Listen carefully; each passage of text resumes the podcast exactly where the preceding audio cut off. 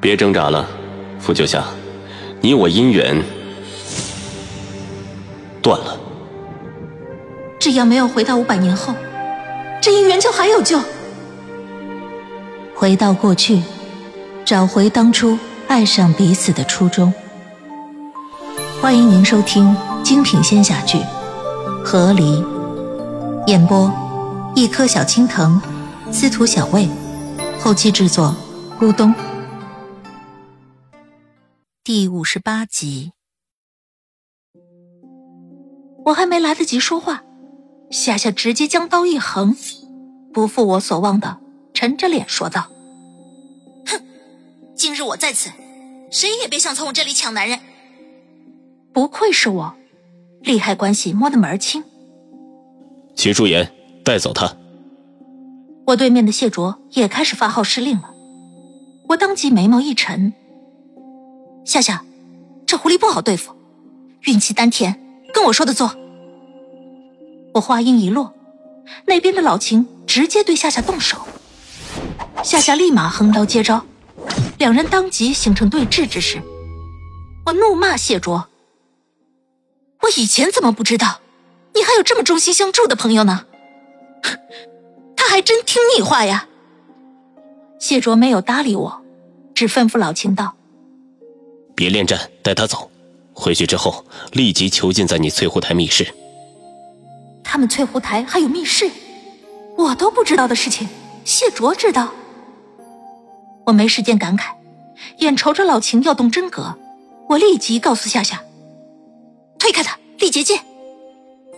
夏夏就是我，他或许反应没那么快，但一点就透。他当即随着我的意思，汇聚了全身力气，一击推开老秦，哐的竖了一道透明的结界，挡在了他与老秦之间。结界把夏夏和谢玄清划在了一头，老秦与女狐妖被隔在另一头。你们这样打斗，会对他伤不好的。女狐妖在老秦背后担忧的开口，我听到这话，身侧拳头捏得更紧，关他屁事！我骂了一句，心头还是不解气，看了眼脚边还有石头，我又泄愤的往谢卓那边踢了一块。谢卓偏头躲开，这次眉头皱得更紧了。他不解的看向我，似乎不明白我为什么在这个节骨眼上。用这点不痛不痒的手段来找他麻烦，但他没有在意这些细节，他只看了我一眼后，立即吩咐老秦：“他用的是昆仑守将之术，五行为土，以木系术法破他结界。”狗东西！我暗骂一句，立刻交代夏夏：“用心脉之血链接结界。”心脉之血链接结界，老秦再敢破阵！夏夏非死即伤。谢若闻言，黑眸猛地一沉，双眼一眯，状似恼怒的瞪向了我。扶九夏！梗着脖子：“你打我呀！”谢卓咬牙，被我气得深吸了一口气，才稳住了心绪。而另一边，夏夏虽然听了我的话，立即将心脉之血抹到了结界上。但他还是在结界光芒大作之时，有些后怕的问我：“心脉之血是不是玩太大了，有些草率了？”我听着夏夏的话，目光却盯着面前的谢卓，我有些高傲的扬起了下巴：“不草率。”我回答夏夏，也说给谢卓听：“只有这样，他才不敢动你。”谢卓也盯着我。脸色是更阴郁的黑，但果不其然，如我所料，在老秦要再次对夏夏结界出手之时，谢卓开了口：“住手！”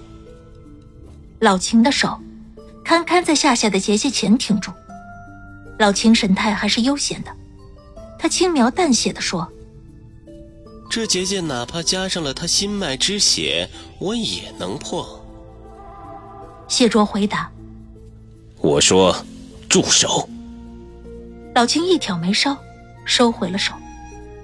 我就知道，我还有谢卓的血誓在身，只要伤及夏夏性命的事，这狗东西还是不会干的。我唤夏夏，让结界向前，把他们赶出冰窟。好，夏夏立即行动，结界光芒往冰窟前方推进。老秦和女狐妖还站在原地，半点没有走的意思。但他们不走，有人让他们走。退。谢卓开口了。老秦带着女狐妖退了一步。继续。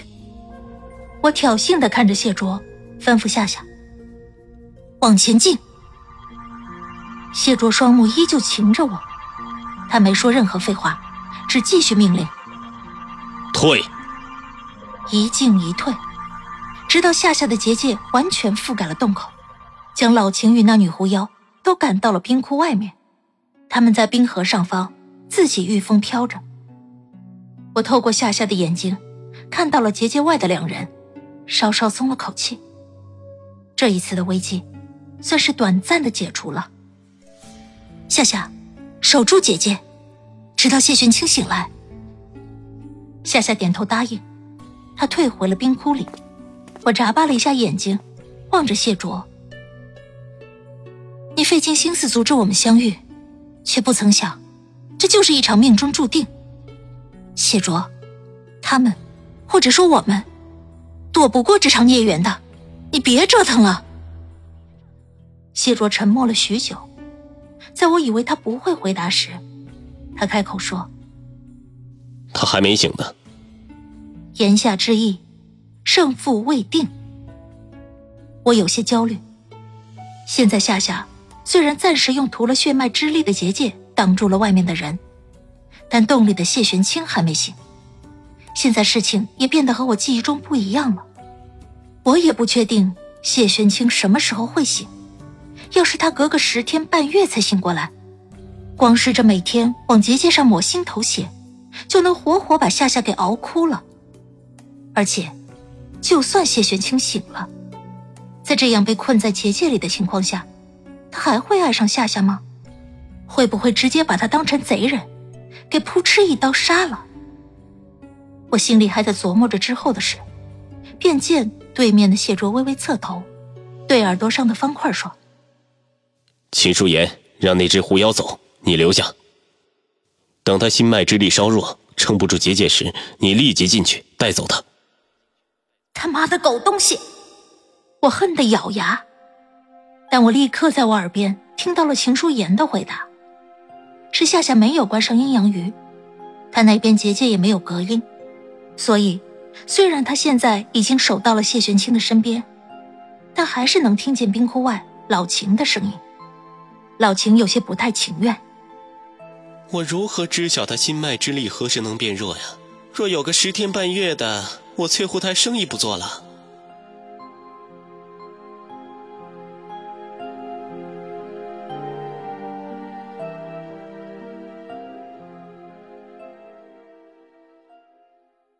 亲爱的听众朋友，本集已播讲完毕，感谢您的收听，欢迎订阅，我们精彩继续。